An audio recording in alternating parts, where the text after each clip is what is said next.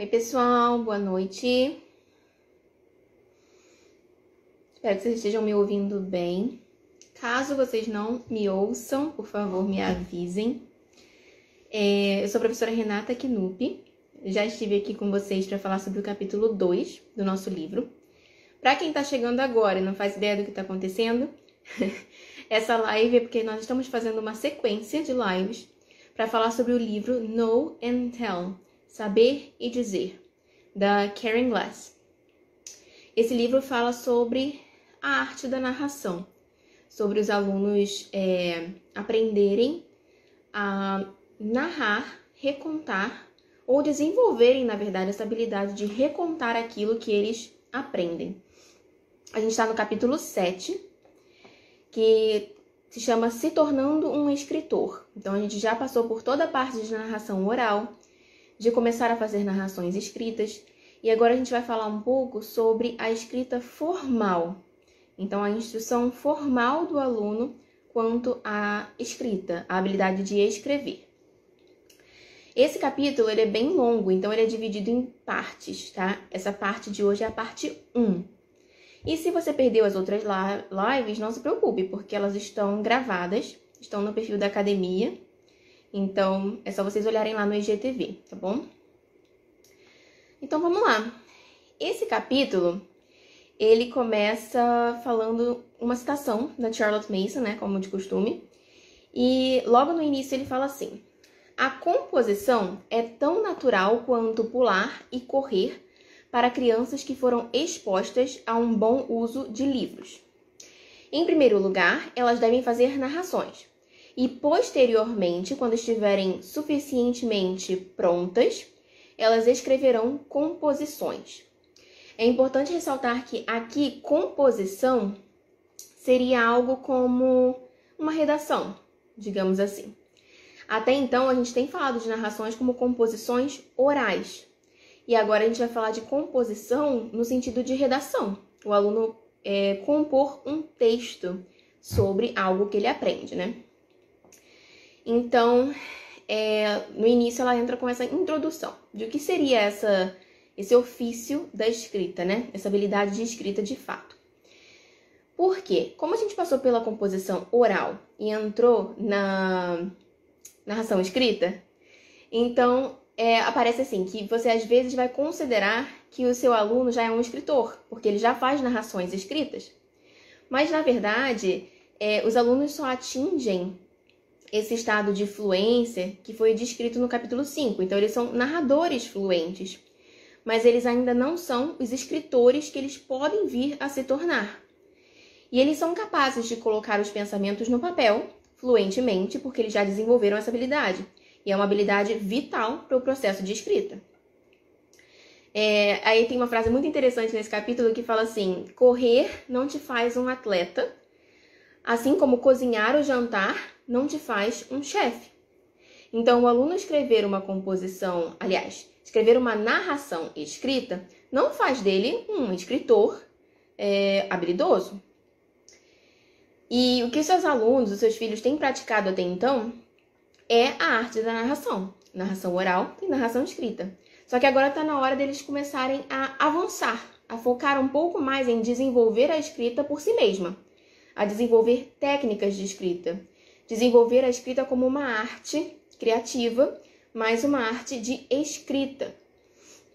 E você pode ajudar os narradores, né, os seus pequenos narradores, a dar esse próximo passo em direção a ser bons escritores, de uma maneira bem natural, que se constrói em cima daquilo que eles já têm aprendido, que é a narração.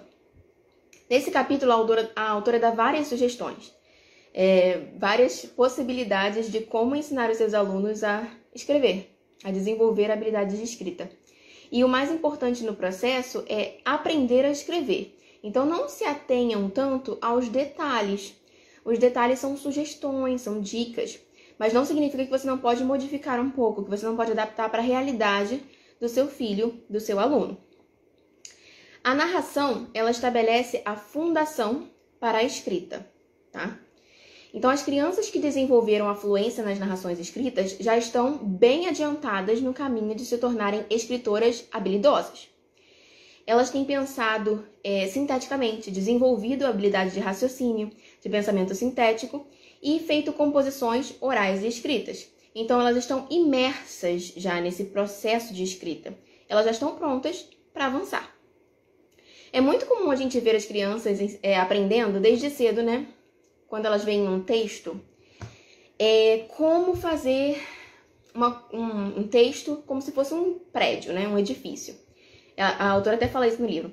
É como se fosse um edifício finalizado. Então a criança é ensinada a olhar para o objetivo, para o produto final. Então o texto dela vai ser como um edifício. Só que o que, que acontece? A criança foca muito na ortografia. Ah, o que, que é um bom texto? É um texto que tem as frases no lugar, que tem boa ortografia, que tem uma boa aparência, uma boa organização. Ou seja, o foco é o produto. Só que essa criança não sabe como chegar lá. E que palavras ela vai usar? Que pensamentos ela vai colocar no papel se ela não desenvolveu a habilidade de raciocínio, de pensar sinteticamente, que foi algo que a gente conversou lá no capítulo 2.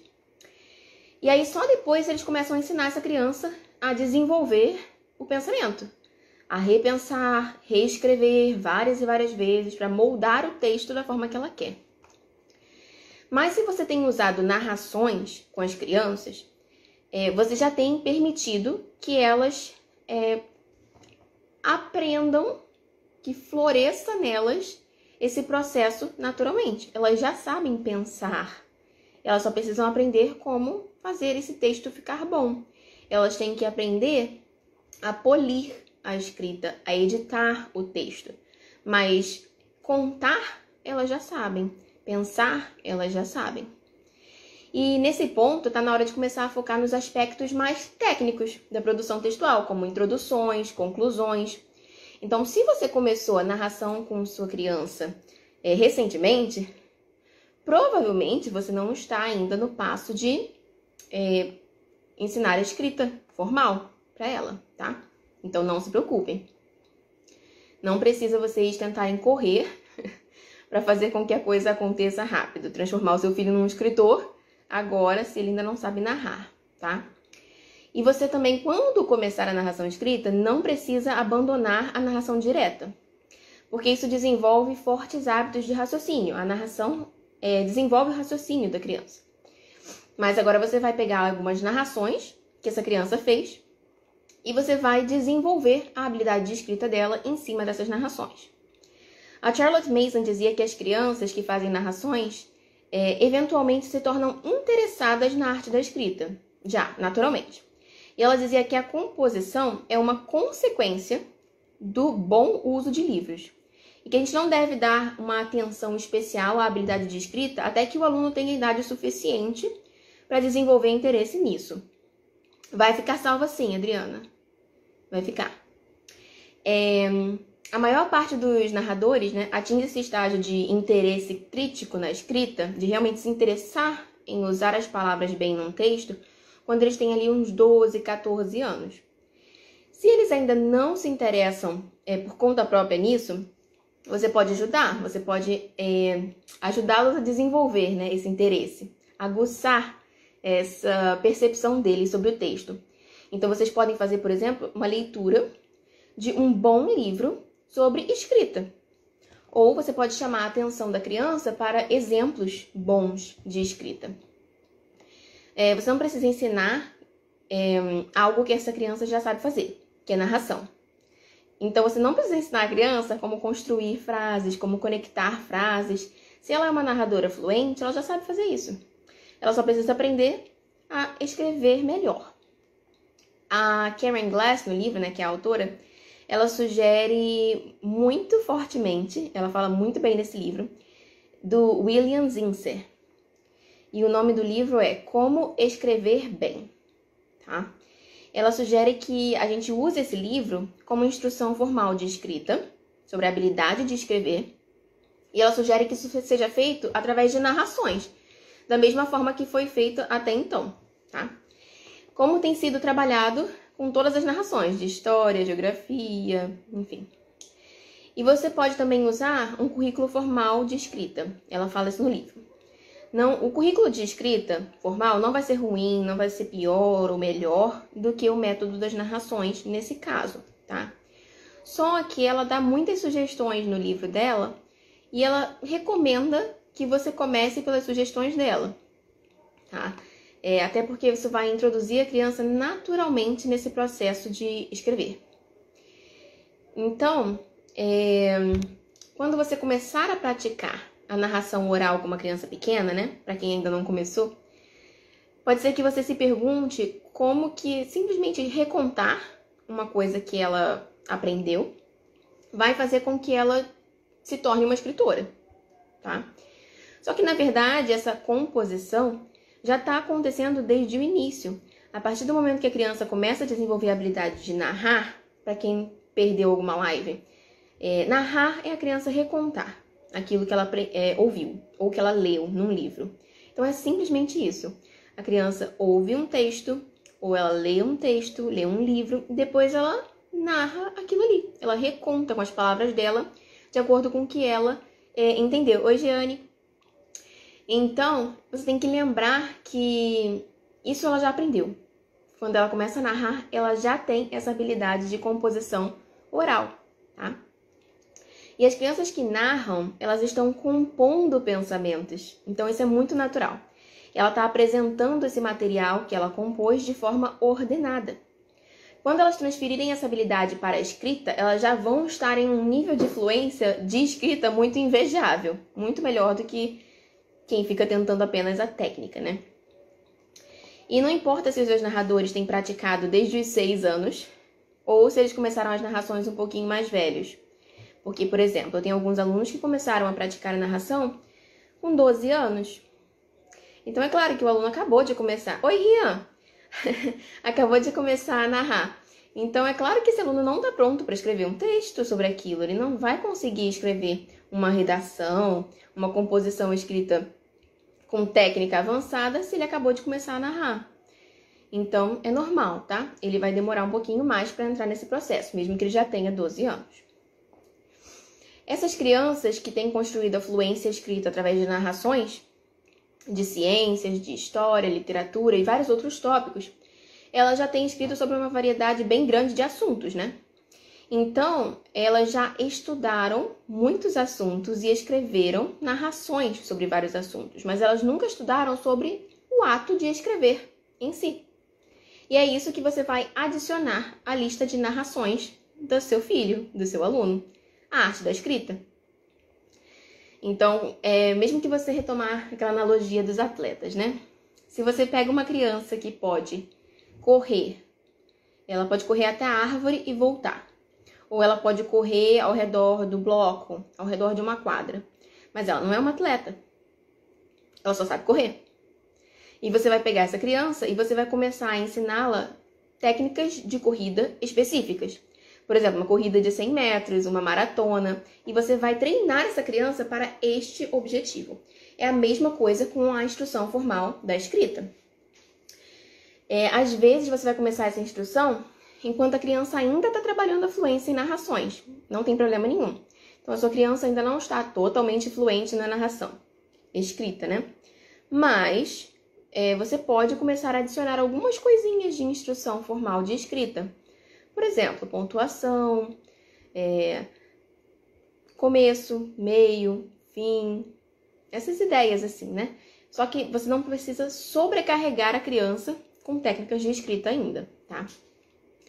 No livro que a autora recomenda, é, do William Zinsser, ele nos assegura, né? Ele fala que você aprende a escrever escrevendo. Oi, Dani. Você aprende a escrever escrevendo. E o único jeito de aprender a escrever é se forçando a produzir um certo número de palavras regularmente. Então, é, para quem já trabalha com narrações com os alunos, começa com narrações orais e depois narrações escritas. Então, por exemplo, eu já faço isso com os meus alunos, certo? Quando eles entraram aqui na academia, a gente fazia narrações orais. Primeiro, né? Depois, eles adquiriram certa fluência na narração oral a gente começou a pedir que eles fizessem narrações escritas. Isso para os mais velhos, os pequenininhos ainda não. E aí, agora que eu já peço narrações escritas com frequência para eles, vamos supor, né? Eles já podem começar a pensar em refinar as habilidades de escrita, a desenvolver técnicas disso. Então, se você já fez o seu aluno escrever regularmente narrações escritas, você já colocou o aluno em contato com a escrita. Então, ele já aprendeu alguma coisa sobre isso. E você vai ajudá-lo, assim como você já tem ajudado. Só que depois de um tempo, os alunos podem achar um pouco entediante, né? Acontece muito isso, a gente pede narração. Ah, então tá bom, você me conta o que, você lembra. Eles fazem isso oralmente com muito prazer, né? Só que quando você começa a pedir a escrita, eles reclamam um pouco. E aí, é, você pede narração escrita, pede narração escrita, pede narração escrita. E eles começam a ficar entediados com esse simples ato de recontar, sabe? De, ah, me diga o que você aprendeu, e eles vão lá e escrevem. Então, às vezes, eles ficam entediados com isso, eles acham chato esse processo.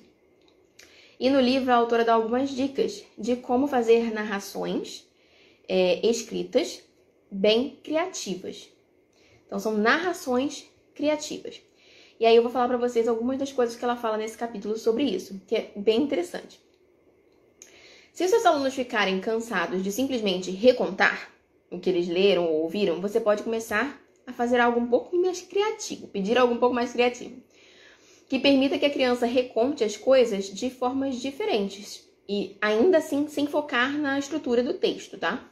Por exemplo, crianças que são muito pequenas costumam gostar de fazer narrações através de desenhos e de encenações com brinquedos, por exemplo. Elas podem fazer um teatro com os brinquedos delas. Já vi isso. Elas podem gostar de fazer um teatrinho também com massinha de modelar, por exemplo. É válido, Dani, recontar com desenhos. Sim, a Bia inclusive fez isso com minhocas. a Dani falou aqui nas, na, nos comentários que a filha dela reconta com desenhos e que ela constrói a história desenhando. A Bia é minha aluna, por sinal, de ciências. Ela me mostrou uma história que ela contou do minhocário dela, Dani. É, e ela escreveu essa história em quadrinhos, como se fosse uma história em quadrinhos, né? Das minhocas. E ela foi contando um pouco sobre as minhocas nessa historinha que ela é, montou. E é válido, é super válido. Então é criativo. Crianças pequenas costumam gostar disso, tá?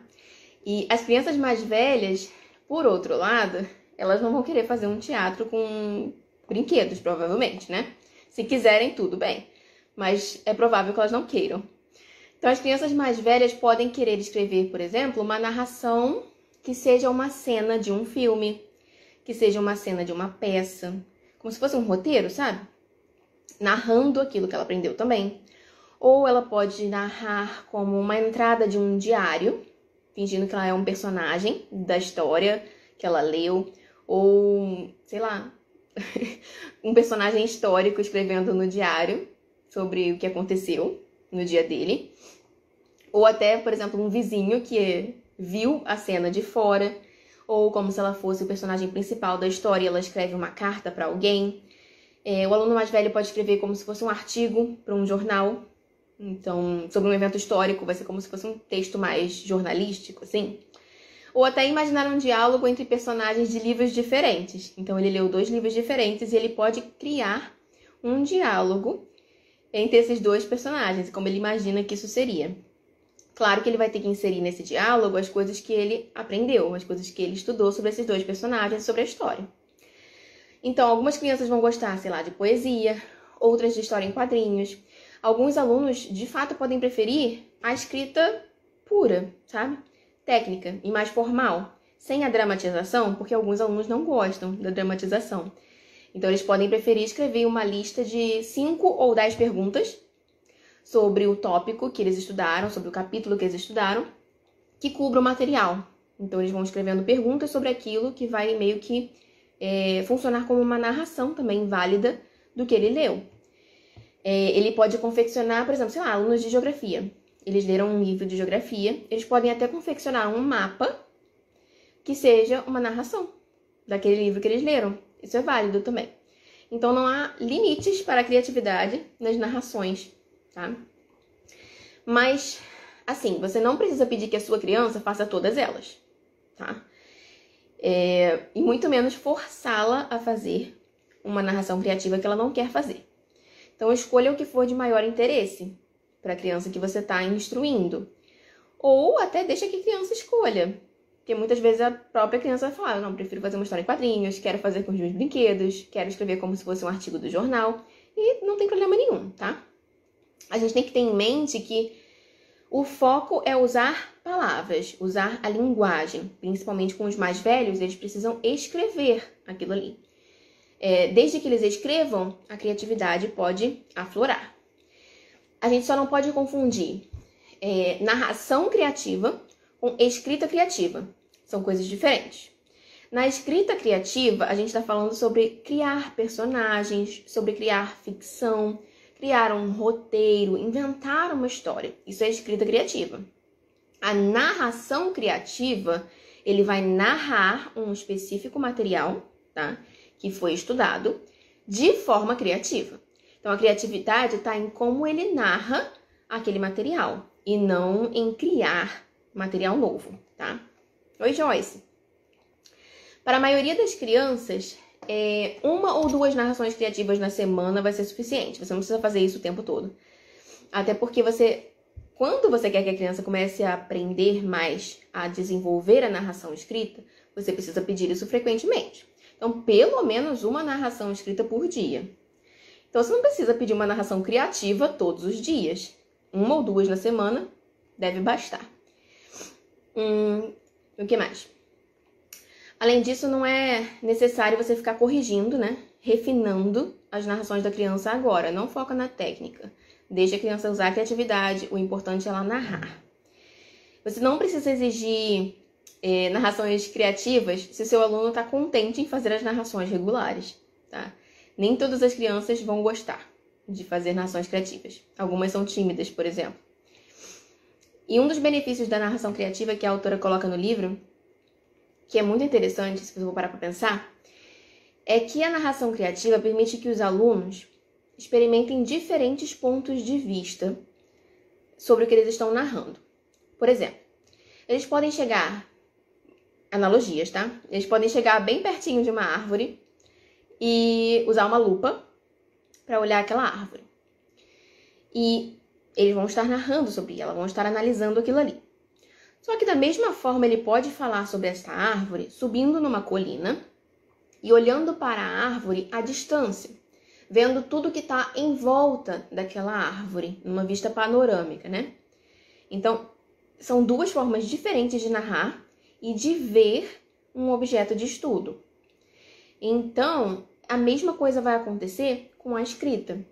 Quando ele usa a escrita, a narração criativa, né?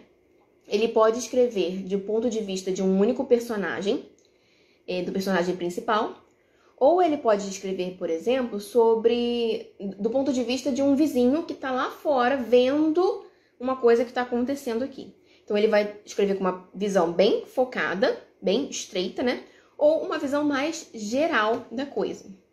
Então isso também é um benefício de usar a narração criativa. É, antes de você pedir para o seu aluno começar a produzir essas redações, esses textos formalmente, você precisa permitir que ele note a habilidade de escrever de outros autores, né? Então, uma coisa que a autora fala no livro também: autores que amam aquilo sobre o que eles escrevem vão acabar motivando os leitores com o seu entusiasmo. Então, mesmo se o leitor não gostar tanto assim, sei lá, de pescaria, por exemplo, você não gosta de pescaria, você não gosta de antiguidade. Mas se você ler um texto, um livro escrito por um autor que ama pescaria, você vai acabar sendo contaminado por aquele entusiasmo ali do autor.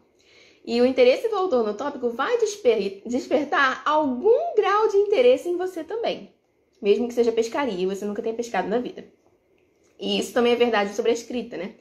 Se você pegar um autor que tirou um tempo da vida dele, né, para escrever um livro, sobre a arte da escrita, com certeza esse autor vai ter muitos conselhos úteis sobre a arte que está sendo praticada, sobre escrever. Mas mais importante que isso é que o livro vai acabar plantando uma sementinha de interesse na criança. É, e se o aluno nunca chegar de fato a amar escrever, e muitos não vão, tá? Não significa que seu filho vai amar escrever um dia, não é isso.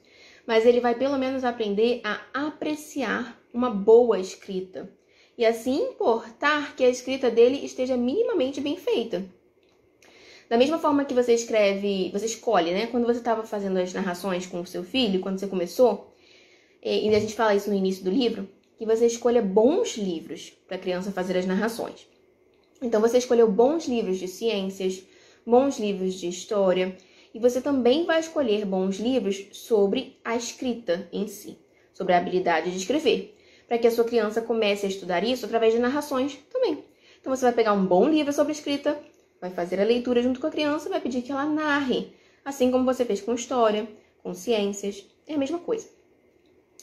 Ela sugere que você escolha livros que o autor use uma experiência pessoal. Ele fale de uma experiência pessoal dele com a escrita, em vez de passar apenas técnicas, né, formais do processo. Isso vai envolver mais a criança.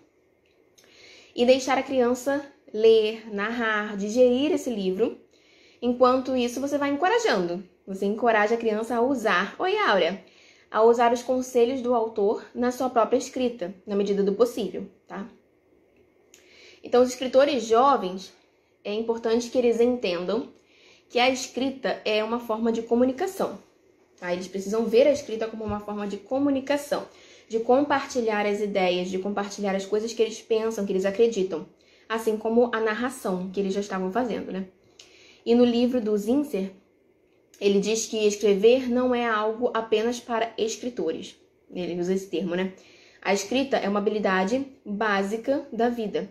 Ela é requerida de nós em todos os ambientes, principalmente no profissional. Então a criança precisa aprender a se comunicar, tanto falando quanto escrevendo. O livro do Zinser também é muito interessante porque o foco dele é a escrita não ficcional tá? Não é escrita criativa, é escrita de não ficção. Então ele ajuda as crianças a desenvolverem a habilidade de escrita sem se preocupar com criar personagens, com criar um roteiro, dramatizações e tudo mais. O foco é a arte de criar um texto em prosa, claro e excelente sobre qualquer tópico que a criança queira escrever. E se você tem escolhido livros excelentes para as narrações da criança, ela já foi exposta a ótimos escritores, concordam? Você já escolheu desde o início das narrações ótimos livros, de ótimos autores. Então, essa criança já esteve em contato com uma escrita de excelência, deliberadamente. Então, você pode pedir que ela passe a notar as intenções do autor do livro que ela está lendo. Então, por exemplo, é, a criança pode notar a estrutura do texto, o estilo de escrita do autor que ela já está lendo, de história, por exemplo. Você só vai chamar a atenção dela para aquele tópico. É, o livro, o livro é Know and Tell da Karen Glass, traduzido é saber e dizer, saber e contar, né? E o assunto da live é esse livro. A gente está falando do capítulo 7, tá bom? Então tá bom. Aí quando você for começar a escrita, né, com as crianças, você vai pegar, por exemplo, pequenos artigos, capítulos de livros. Você não vai fazer a criança analisar um livro inteiro, tá? É uma parte. Então, um capítulo, um pequeno artigo. E você vai chamar a atenção desse aluno para a introdução, por exemplo.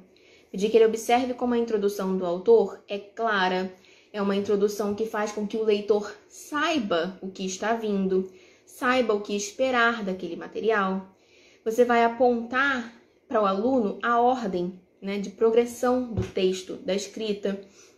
Você vai pedir que ele observe a conclusão, como que o autor concluiu aquele texto dele, como que ele chegou até essa conclusão. É uma boa ideia pedir que o aluno. Ah, isso é muito bom. Inclusive, eu fiz isso com esse é, capítulo que eu estou contando para vocês hoje, que é transformar um texto em prosa em tópicos. Porque se o aluno pega um capítulo de um livro e ele transforma aquilo ali em vários tópicos, ele vai precisar fazer o quê? Pegar um parágrafo do texto, ler e narrar aquele parágrafo em um tópico pequenininho, de cinco, seis palavras. Então ele vai resumir o que o autor falou naquele parágrafo, tá? Com isso, o que, que acontece?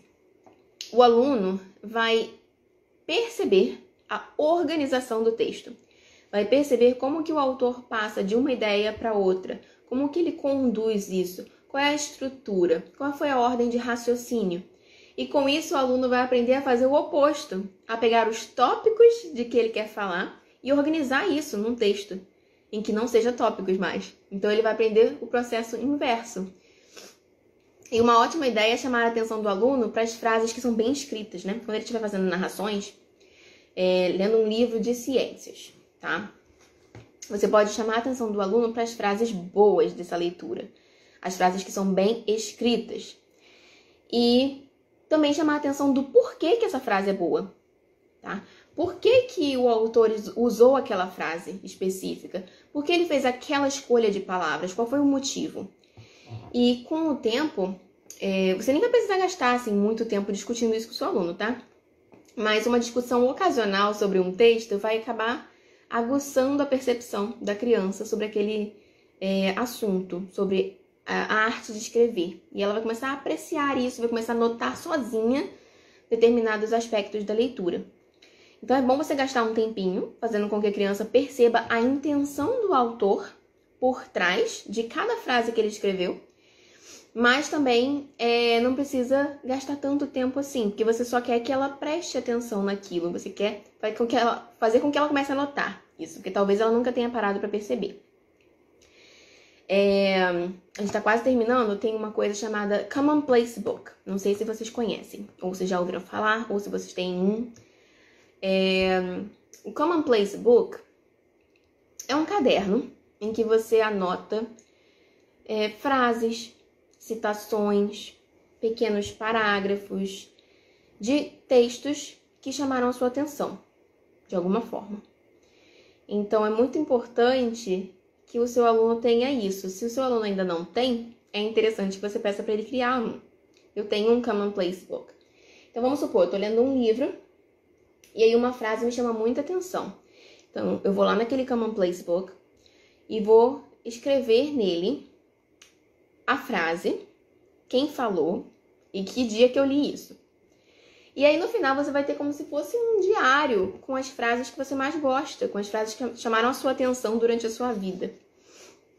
E quando o aluno está aprendendo a escrever, aprendendo a analisar os textos, isso acaba tendo muita influência, porque quando você escreve uma coisa, principalmente com a sua própria mão, né, sem ser digitado, é mais fácil de você entronizar aquilo. Isso é cientificamente comprovado. Você é, introniza, você memoriza melhor aquilo que você escreveu. Então, um aluno que escreve no Commonplace Book dele uma frase que ele achou muito boa, ele vai acabar memorizando essa frase, tá? É, eu não sei qual seria uma tradução para um Commonplace Book. Talvez seja um caderno de lugar comum, numa tradução grosseira.